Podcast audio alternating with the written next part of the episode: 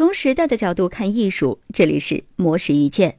如今啊，拖延症已经成为人们普遍存在的问题了。虽然知道改变它的重要性，却依然很难行动起来。对此，美国人类心理学家皮特·赫林斯在他的新书《科学走出舒适区》里就提出了两个建议：第一，使用四七原则。霍林斯认为，当你做一件事情的时候呢，如果掌握的信息量介于百分之四十到百分之七十之间，就可以开始行动了。因为你既拥有了足够的信息了解一件事情，同时呢，又不会被太多冗杂的信息所干扰。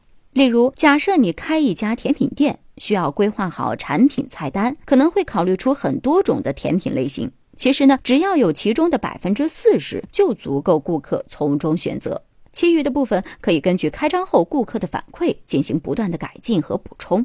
第二，走出舒适区，不适应舒适区之外的新环境，也会导致做事的积极性与效率变低。因此，需要让自己逐渐的培养出应对非舒适区的能力。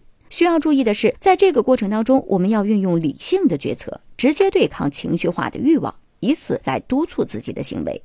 比如，你想要让自己减少花费在电视剧上的时间，最直接有效的方法就是不购买视频网站的会员，或者直接卸载视频网站的 App。简而言之，掌握四七原则，并且让自己走出舒适区，能够帮助你更好的改变拖延症。当然，最关键的还是在于你能够坚持执行起来。以上内容由模式意见整理，希望能对您有所启发。模式意见每晚九点准时更新。